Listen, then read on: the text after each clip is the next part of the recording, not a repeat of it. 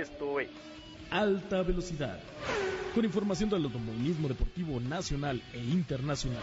Con Rodolfo Sánchez Moya y su equipo de comentaristas. Quienes te informarán de las últimas noticias del mundo automotriz. Alta Velocidad.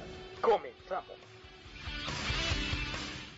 Aficionados al emperador de los deportes, bienvenidos todos ustedes y gracias por tenernos en su corazón. Un gusto, Rodolfo, saludarte y saludar a todo nuestro auditorio. Y bueno, pues decirles que, que, no se pierdan el programa. Vamos a platicar en un momento más con Omar Álvarez, que nos reporta todo lo que aconteció directamente desde Las Vegas, donde estuvo presente en el Gran Premio de Fórmula 1 este fin de semana. Telcel Infinitum presentan. Amigos de Alta Velocidad Radio, Alta Velocidad TV, les saludo con muchísimo gusto desde el circuito Strip de Las Vegas, directamente aquí en el centro de prensa, el Media Center, ubicado a espaldas del edificio principal de los boxes en el Gran Premio de Las Vegas. Como siempre, con mucho gusto, Omar Álvarez, y ya lo saben, así me pueden seguir en todas las plataformas y redes sociales como arroba el pitwall y por supuesto, bueno, pues eh, seguir todo lo que hacemos alrededor de la máxima categoría en arroba alta velocidad TV, también en todas las plataformas y redes sociales. Se realizó la ronda número 21 del Mundial de Fórmula 1 2023, la penúltima fecha del calendario de Fórmula 1 de esta temporada, la temporada número 74, que está llegando a su fin. Solamente queda, resta una ronda, una carrera más en Abu Dhabi para cerrar la temporada completa del 2023 en un circuito inédito en esta ocasión, este fin de semana, en un circuito inédito por primera vez en esta pista, después de 41 años que la Fórmula 1 visitara por última vez la ciudad de Las Vegas, que se corrió en el eh, estacionamiento del Hotel Caesars Palace.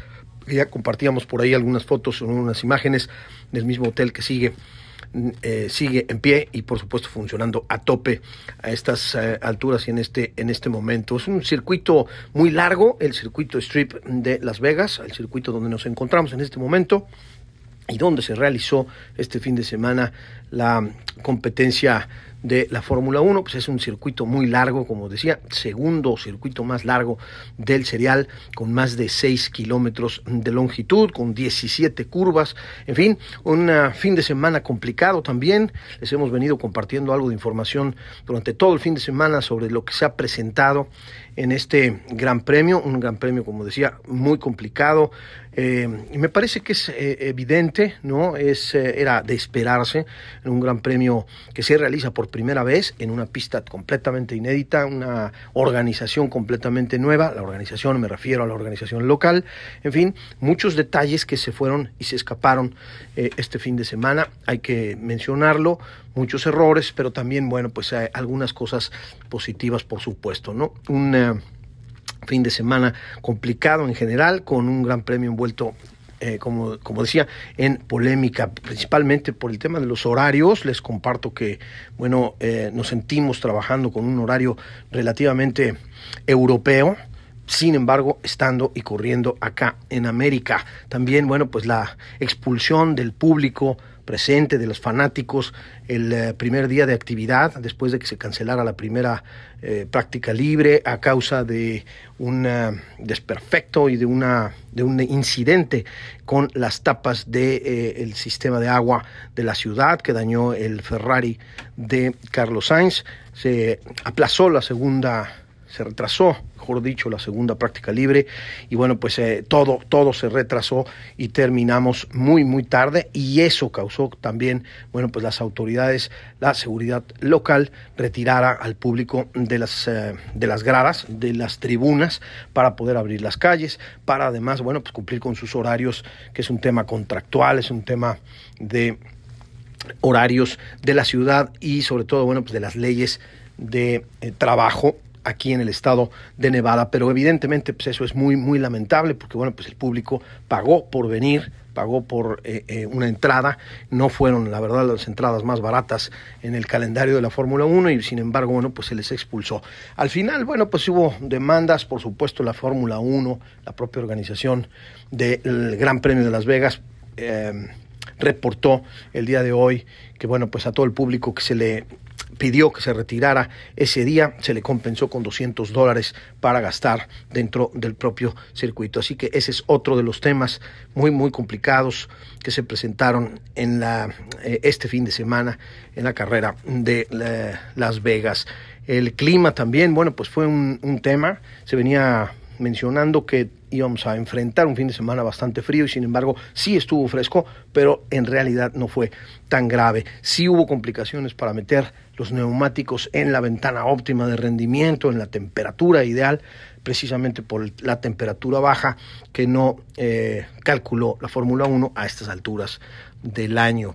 en, otro, en otro tema, bueno, pues eh, los horarios, como les decía, las prácticas muy tardes, prácticas interrumpidas y con tiempos eh, muy, muy, muy repartidos en cuanto a los cronos ya de los equipos. La prueba de calificación eh, fue dominada por el equipo de Ferrari. En realidad, prácticamente todo el fin de semana estuvo eh, Ferrari muy muy fuerte, aunque mm, Sainz penalizó en un acto también increíble por parte de la FIA y partió en la posición número 12 por esta penalización que menciono, indebida, la verdad, la FIA no debió de haber sancionado a Sainz porque bueno, cambiaron, tuvieron que cambiar varias piezas y elementos en su unidad de potencia, en el chasis y la batería y precisamente por utilizar una batería nueva, lo obligaron a salir 10 posiciones atrás, lo cual me parece verdaderamente ridículo. No puede ser que sancionen a un piloto o a un equipo con eh, esa sanción y precisamente por algo que no ocurrió eh, por su culpa. Así que bueno, pues, tampoco por supuesto es culpa del equipo, tampoco es culpa del, del, piloto, me parece que sí es culpa de la FIA, precisamente el órgano regulador que homologó el circuito sin haberse eh, dado cuenta de que podía suceder esto con las coladeras, las alcantarillas o las tapas del sistema de agua. Eso ya ha sucedido en otras ocasiones, en Bakú, en Mónaco, etcétera, y bueno, pues eh, les vino a pasar eh, nuevamente en el estreno de la pista de Las Vegas. Así que bueno, pues al final Charles Leclerc se quedó con la primera pole de, en la historia de este circuito, el circuito Strip, el circuito callejero de Las Vegas. De Las Vegas. El eh, piloto monegasco llegó a 23 poles en su carrera, la quinta en el 2023 y con eh, el segundo lugar de Carlos Sainz, es decir, con eh, el 1-2 del equipo de Ferrari en la prueba de calificación lograron el 1-2, el final 1-2 en calificación número 84 de la historia en eh, el equipo Ferrari, superando así al equipo Mercedes que contaba con 83 eh, finales 1-2 en las pruebas de calificación. Ferrari logró también la pole número 249 en Fórmula 1. Lance Stroll también penalizó, después eh, se notificó, la FIA nos señaló que Lance Stroll también había penalizado con cinco posiciones en parrilla por no seguir la normativa bajo banderas amarillas. Ya el domingo, eh, después eh, de todo este, de todos estos temas que les menciono eh, durante viernes y sábado, de hecho, em, iniciamos desde el jueves las actividades en este circuito debido a los horarios que les comenté al principio. Bueno, pues ya el domingo, con una temperatura relativamente más alta, alrededor de los 18, 19 grados, se realizó el Gran Premio de Las Vegas con un espectáculo del Cirque du Soleil al principio, un espectáculo un show de la ciudad eh, de Las Vegas, un show típico de la ciudad del entretenimiento y con eh, un desfile acostumbrado de autos clásicos en donde nuevamente también ahí se presentó un incidente con un auto antiguo que falló y derramó todo el aceite justo en la parrilla de salida y mm, casi casi en la pole, a un lado de la pole de la posición de Charles Leclerc y afectaba realmente en realidad afectaba al piloto eh, neerlandés Max Verstappen. Sin embargo, bueno, no hubo consecuencias. Afortunadamente, las, las asistencias eh, del circuito, los oficiales de pista y personal especial del circuito limpiaron absolutamente todo y afortunadamente no pasó eh, a mayores. Checo y Max vistieron eh, con unos trajes especiales, los Nomex de los pilotos fueron especiales para este fin de semana, alusivos a Elvis Presley. Y bueno, eh, insisto, un gran premio diferente y con detalles buenos y malos, pero en realidad fue muy, muy diferente en, en, varios aspectos. En la largada, Max partió en la segunda posición, detrás de Charles Leclerc, logró eh, llegar por delante del piloto monegasco en la curva 1 y después bueno pues la verdad es que agresivo el piloto neerlandés sacó a Charles Leclerc ahí en la curva número 1 para quedarse con la primera posición antes de llegar a la curva 2 me parece que fue una eh, actitud verdaderamente agresiva por parte del piloto holandés. Y bueno los comisarios así lo vieron también y le aplicaron una penalización de 5 segundos al piloto eh, neerlandés. Checo largó también relativamente mal, había largado en la onceava posición y tuvo un incidente con Valtteri Bottas, lo que, pues bueno, lo relegó hasta la posición número 16, pero tuvo que entrar a los pits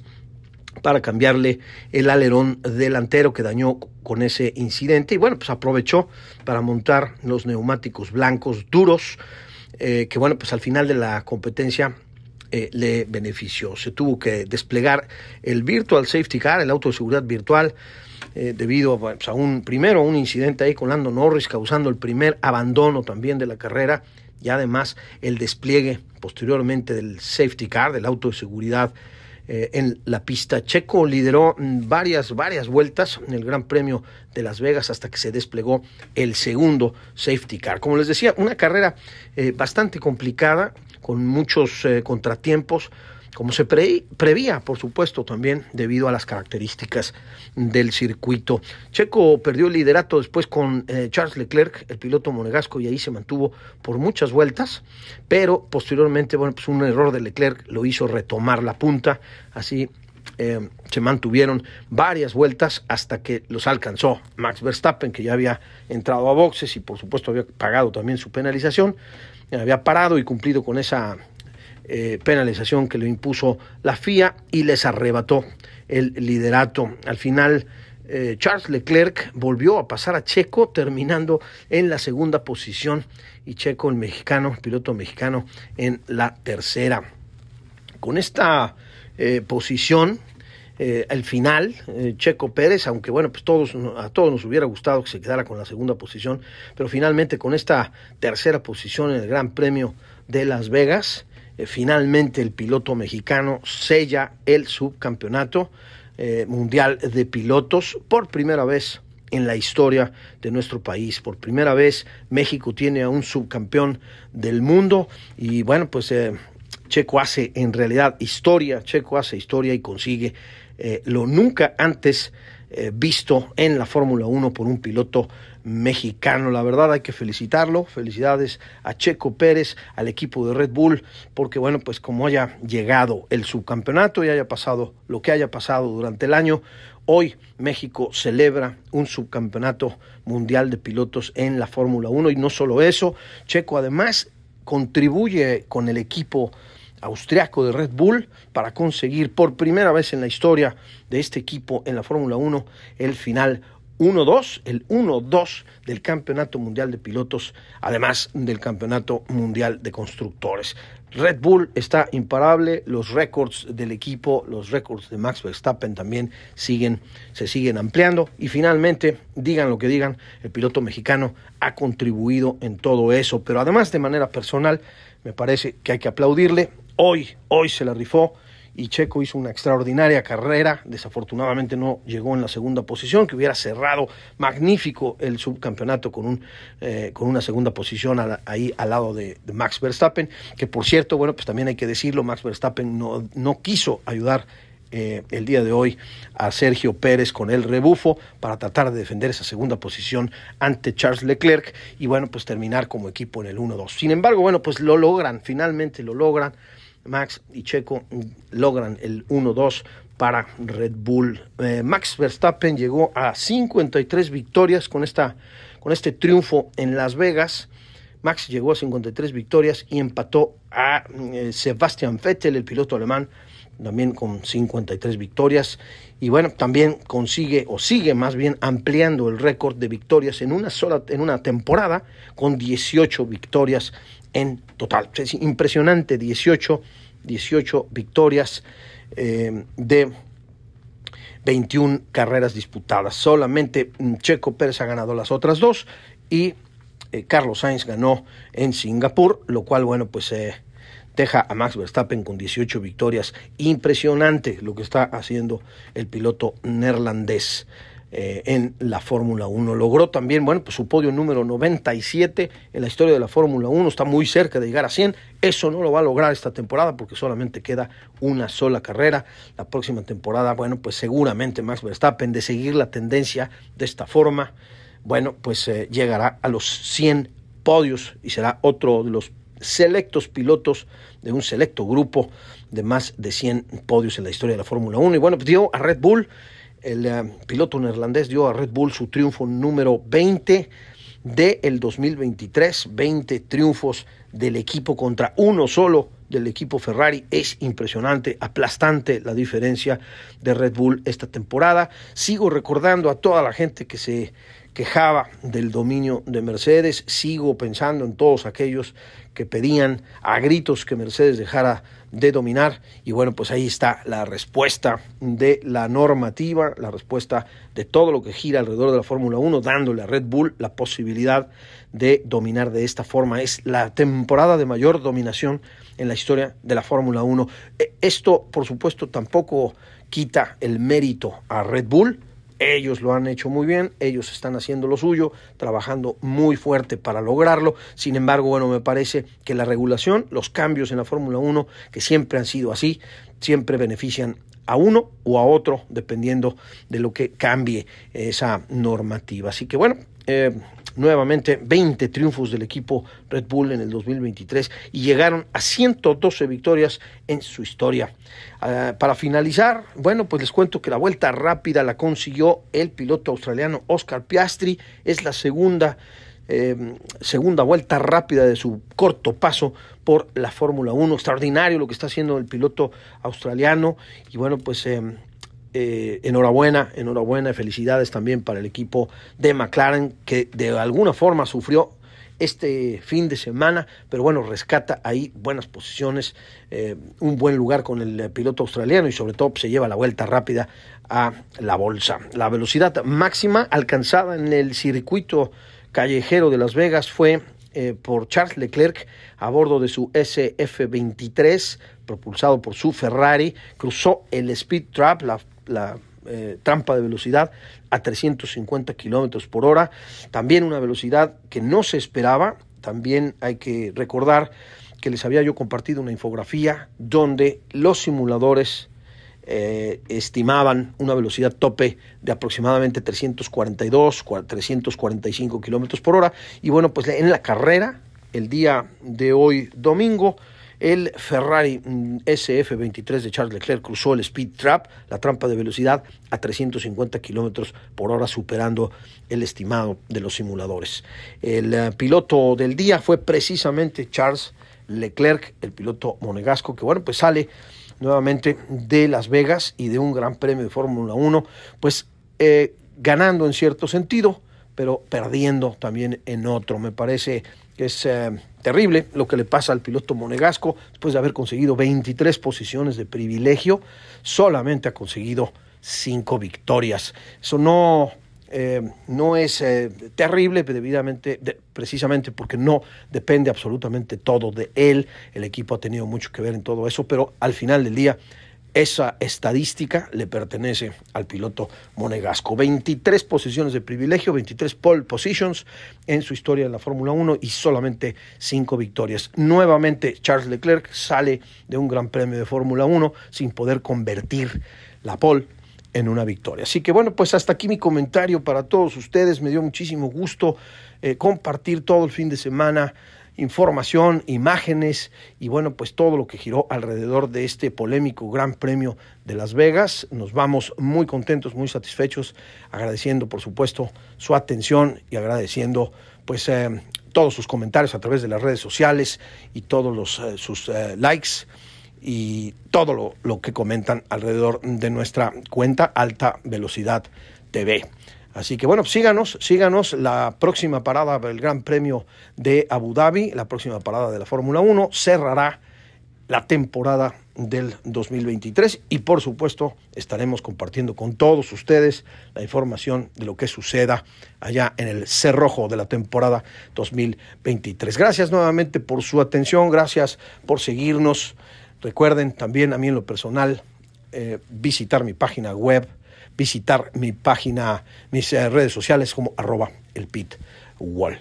Así que les saludo como siempre con mucho gusto Omar Álvarez. Regreso el micrófono allá al estudio con Rodolfo Sánchez Noya y con Víctor Uribe que tiene entrevistas muy, muy importantes. Y, ah, por cierto, vamos a ir a una entrevista con Gustavo del Campo y también vamos a tener una entrevista con Alfonso Salazar que nos van a platicar también, nos van a dar sus impresiones sobre el Gran Premio de Las Vegas, nos van a compartir sobre todo en el caso de Gustavo del Campo, bueno, pues nos va a platicar sobre el tema de la sanción, específicamente la sanción de Carlos Sainz. Así que quédense con nosotros, quédense con el programa, hay mucho más que escuchar. Gracias.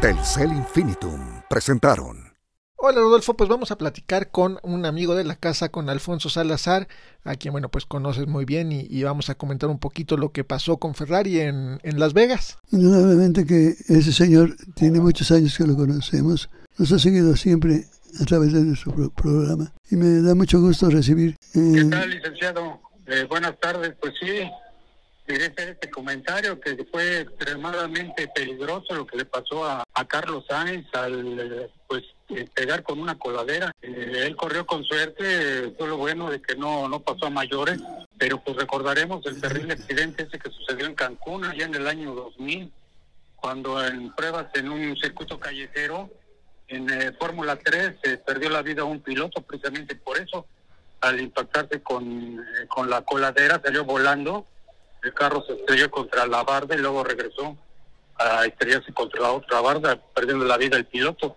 y aquí pues estamos viendo pues qué falta de profesionalismo de los eh, eh, promotores allá de Las Vegas. Esto pudo haber terminado en tragedia, ya que pues a 300 kilómetros por hora que iba Carlos Sainz, eh, hubiera salido volando con todo y Ferrari. Pero lo bueno fue que pues solo quedó ahí en el incidente, ¿no? Así es, Alfonso, un pequeño un pequeño susto, como bien dices, algo de de pues falta de coordinación y de, de, trabajo allá en la previsión por parte de, de la FIA que bueno pues se vio reflejado en este pequeño o gran incidente. La verdad es que como dices yo lo digo pequeño porque no pasó a mayores y no, no salió ninguna persona afectada pero bien bien lo mencionas pudo haber sido algo más trascendente. Sucedido anteriormente por ejemplo en 1976 durante el Gran Premio de Long Beach allá en California también llegaron a tener esos problemas y fue cuando empezaron a soldar las coladeras para evitar, como aquellos Fórmula 1 tenían unas llantas muy grandes en la parte trasera, pues sacaban de, de su base las, las capas de las coladeras saliendo volando, ¿no? Pero pues que, este, ahora sí que qué falta de profesionalismo ahí de la fila, porque deberían de haber visto eso. Eh, estos carros son tremendamente potentes y con la potencia que tienen, pues eh, fácilmente botan las tapas de las coladeras, ¿verdad? Fíjate que me pasó una cosa curiosa, y a Dios gracias vivo para contarlo. En las 24 horas de Le Mans, que es famosísima por la cantidad enorme de coches que participan, en una curva se salió un carro y pegó en la barda y luego rebotó, cayó cerca de mí y de otras gentes que estaban ahí viendo la carrera pero gracias a la protección que se tuvo de público, realmente no pasó nada. Pero sí se necesita eh, tener mucho cuidado porque un carro puede ser un bólido que puede llevar a estos detalles. Bendito a Dios que así fue, don Alfonso Salazar, que me escucha. Sí, licenciado. Pues este es mi comentario, nada más quería yo expresar este, pues esta, uh, sí vi yo que fue tremendo este. Qué bueno que nada más quedó ahí en un incidente. Así es. Muchas gracias, Alfonso. Y bueno, pues para quienes no saben, también Alfonso Salazar en ocasiones nos, nos provee de fotos, ya que tiene un acervo muy, muy interesante del, del licenciado Rodolfo Sánchez Noya y bueno, pues obviamente del, del automovilismo deportivo mexicano. Hasta luego, muchas gracias. Hasta luego, muchas gracias, buenas tardes. Buenas tardes, Alfonso. Regresamos, amigos, en unos momentos. Para lograr sus objetivos, Checo confía en sus compañeros de equipo, así como tú puedes confiar en la tecnología que Móvil tiene para ti. Dale a tu auto la tecnología de las carreras con combustibles y lubricantes móvil. Estamos de regreso en alta velocidad y ahora Rodolfo vamos a platicar con un amigo tuyo que quieres mucho y que bueno siempre nos trae conceptos interesantes y sabe mucho de automovilismo. Él es Gustavo del Campo. Mi estimado Gustavo del Campo, felicidades, enhorabuena. Rodolfo? Buenas tardes, gracias por tenerme. Bienvenido a nuestro programa, que seguramente vamos a tener que platicar cosas interesantes. Pero aficionados al emperador de los deportes, estamos aquí a toda velocidad. Vamos a, a preguntar a Gustavo del Campo si vio la carrera en la televisión o fue. No sé si tuviste oportunidad de ver por ahí cómo, cómo va la cosa por allá y qué opinión tienes al, al respecto de este arranque del Gran Premio de la Fórmula 1 en Las Vegas. Adelante. Bueno, pa- para un, para un circuito callejero, la primera vez es muy difícil. O sea, es muy fácil juzgar, pero cuando tienes un Long Beach que tiene, no sé, 30, 40 años o, o un Australia que tiene 10, 15 años y que el, otro de Fórmula 1, donde ganó Checo, también tiene 4 o 5 años, tú dices que qué mal le fue en Las Vegas, ¿no? Pero si no hubiera estado mal la coladera, no hubiera pasado nada y todo hubiera pasado en orden. Ahora, lo que sí, el hecho de que cada año haya más fechas y cada vez más complicadas, afortunadamente el campeonato está decidido y no va a haber ningún problema por eso, porque llegar a, a Las Vegas en otra situación donde dos o tres estuvieran peleando por el primer lugar, iba a estar complicado. Ahora sí están peleando por el segundo lugar y luego están peleando por el cuarto, quinto y sexto. Entonces, lo ideal sería tener una, una pista sin problema, ¿no? Porque, por ejemplo, co- co- cosas que no me entran en la cabeza es como Sainz tiene un problema por la pista, que inclusive le pudo haber costado sa- salir lastimado. Y cuando tú reparas el coche, aplican el reglamento, y a lo que te aplican el reglamento va a salir a la cola. Eso sí, tienen tache, pero bien marcado el tache, porque finalmente lo que tiene tache es la pista, no, no es el coche, ¿no? Esa parte sí no me gustó para nada. ¿Tú qué opinas, Rodolfo? Indudablemente que hay otro aspecto de peligro, el hecho de romperse una pieza del coche en la parte baja. Hemos visto accidentes muy fuertes en Canadá, en China y en varios lugares por descuido de los oficiales.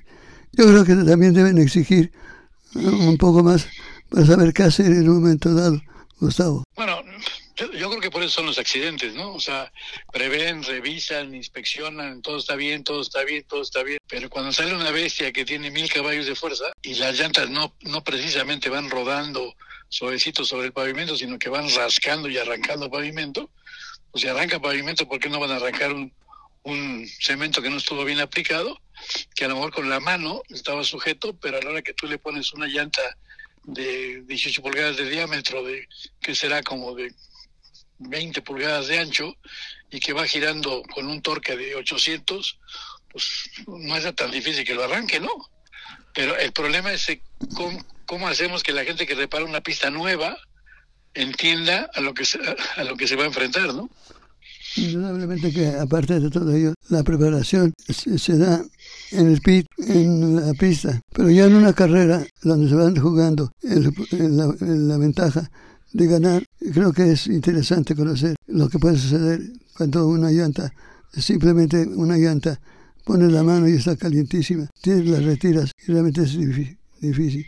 Creo que va a ser interesante porque va a ser algo para platicar para todo el resto del año. Sí, va a estar padre, porque una recta tan larga de dos kilómetros, tú decías, es que aplica el DRS y lo pasa. Yo que vamos a ver hasta tres rebases de dos pilotos o de tres pilotos en la misma recta, porque, o sea, pasa uno adelante y luego pasa uno adelante y luego pasa uno adelante, va, va a estar, va a estar interesante. Va a estar No. interesante y, y yo creo que la pista, a lo mejor, le- a lo mejor, le- a lo mejor le siguen saliendo detalles, pero de que se va a hacer el evento y de que va a salir padre, eso, eso ni duda cabe, ¿no? Oye, pero interesante y, y qué bueno que esto ocurrió pues al principio, ¿no? Porque bien pudo haber ocurrido durante la carrera y entonces pues sí, este acaba con, con el espectáculo totalmente. La ventaja por un lado es que ocurrió al principio de la práctica y bueno, pues dio tiempo de, de trabajarlo, ¿no te parece?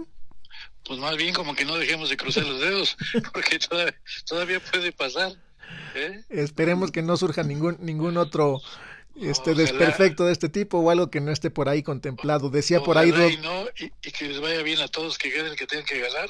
sí, nos que comentaba Rodolfo, Rodolfo, que todos los focos, ninguno falló, pero nadie pensó en la coladera.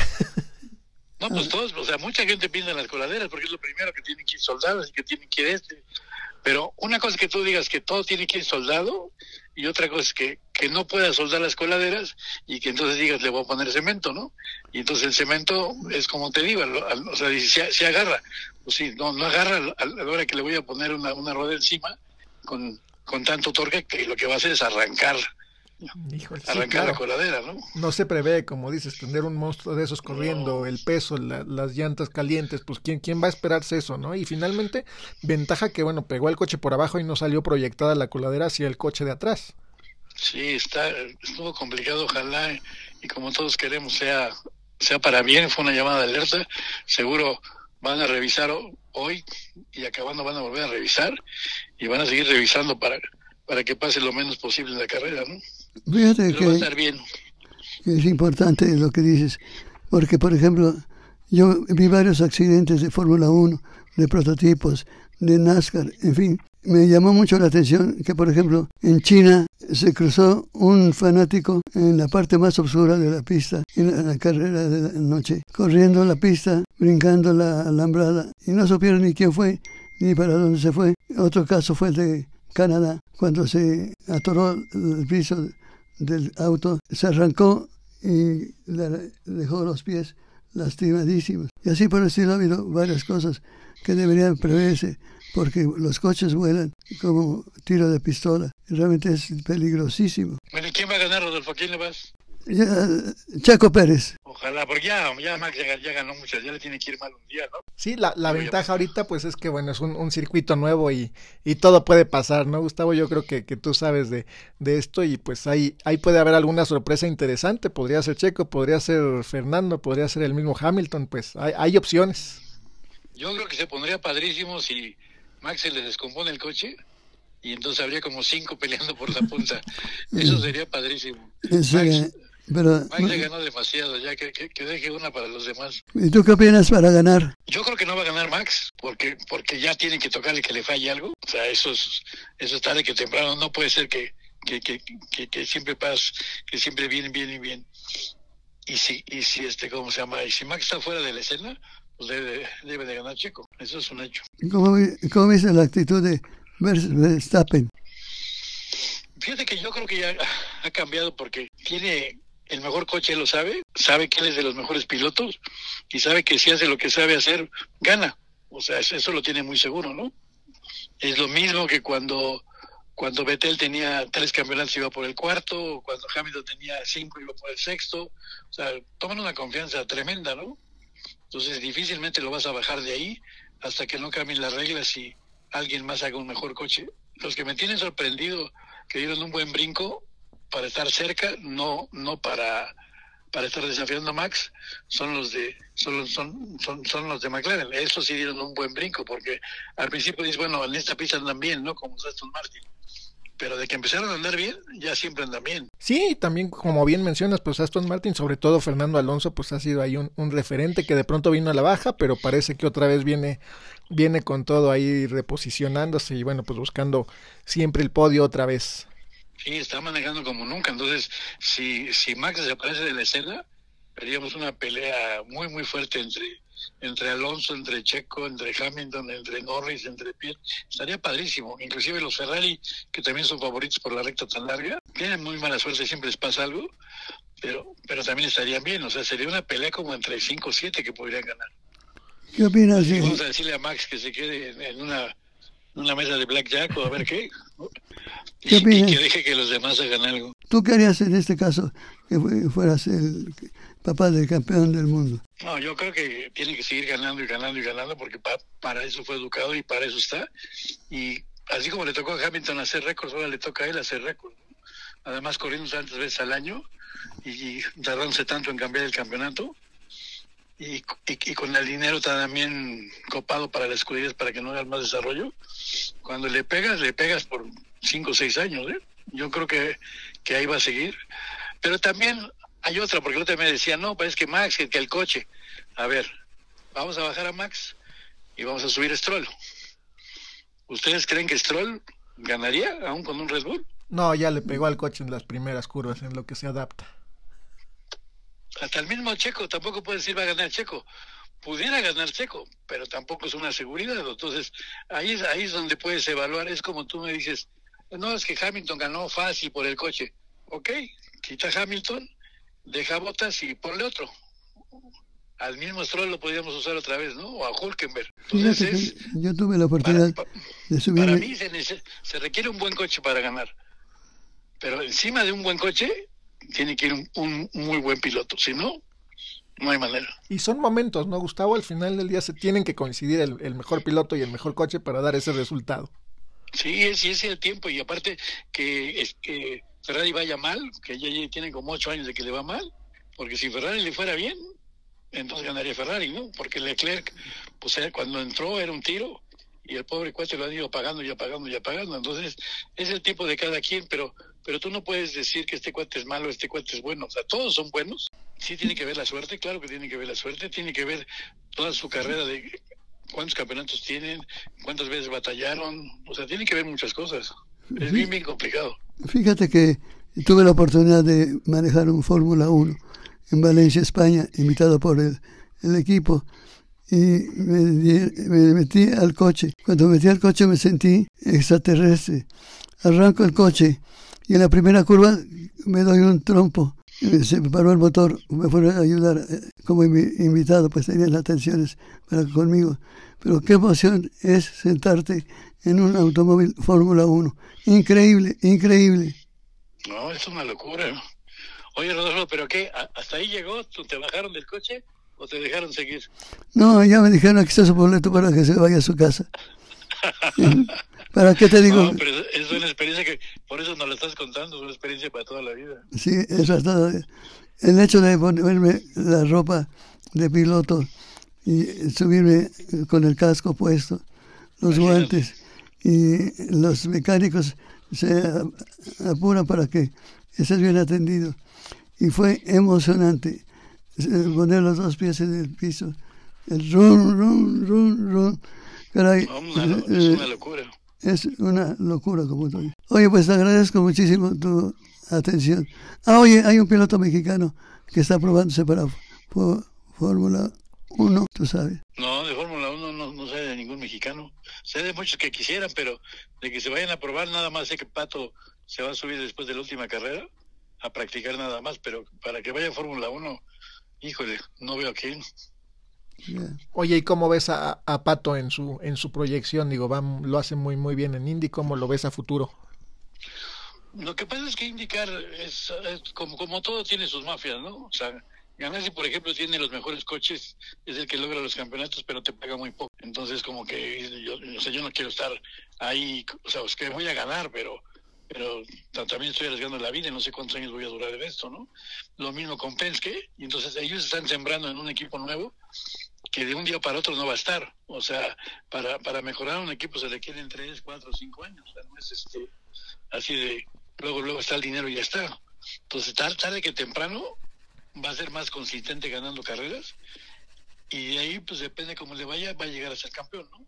Lo de la Fórmula 1 no hay manera, no hay manera porque Fórmula 1 es, es como Andretti, tiene el dinero, tiene el apoyo y no lo dejan entrar porque es Andretti. Inclusive le quisieron robar el, el patrocinador y no lo dejan entrar. Entonces, si llega Pato, o sea, si llega alguien de, de indicar porque es campeón, lo van a bloquear. Olvídate si se llama Pato o se llama Colton Herta o, o el que tú quieras. O sea, llegan allá y no, porque para ellos es que si viene alguien de indicar donde la serie vale dos pesos, a correr la Fórmula 1 donde vale un millón, no es posible que ese piloto les vaya a ganar. Oye, eh, hay una pregunta muy seria. Michael Schumacher, ¿sabes tú algo cómo sigue? ¿Vive o ya no vive?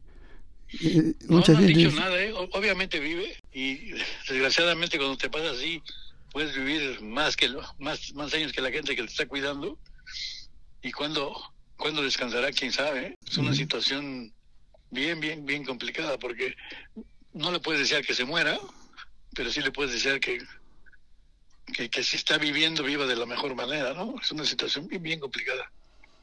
Ahora no sabemos si está bien consciente de lo que le está pasando o está inconsciente, o sea, es un secreto muy bien guardado. Claro. Pues muchísimas gracias Gustavo por el por el espacio, te mandamos un fuerte abrazo de, desde aquí de alta velocidad y pues seguiremos en contacto para, para platicar de cómo cierra este año la Fórmula 1.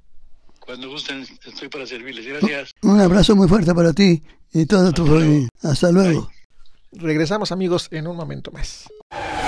Checo confía en su equipo como tú puedes confiar en la tecnología de móvil. Dale a tu auto la tecnología de las carreras con combustibles y lubricantes móvil. Recuerden, hagan ese automóvil un deporte, no un peligro. Nos vemos próximo domingo. Eso es todo por hoy. Pero sigue las novedades del mundo automovilístico con Rodolfo Sánchez Noya en Alta Velocidad TV. Tienes una cita este próximo lunes a las 8 de la noche por el canal AM Sport. Alta Velocidad TV. Te esperamos.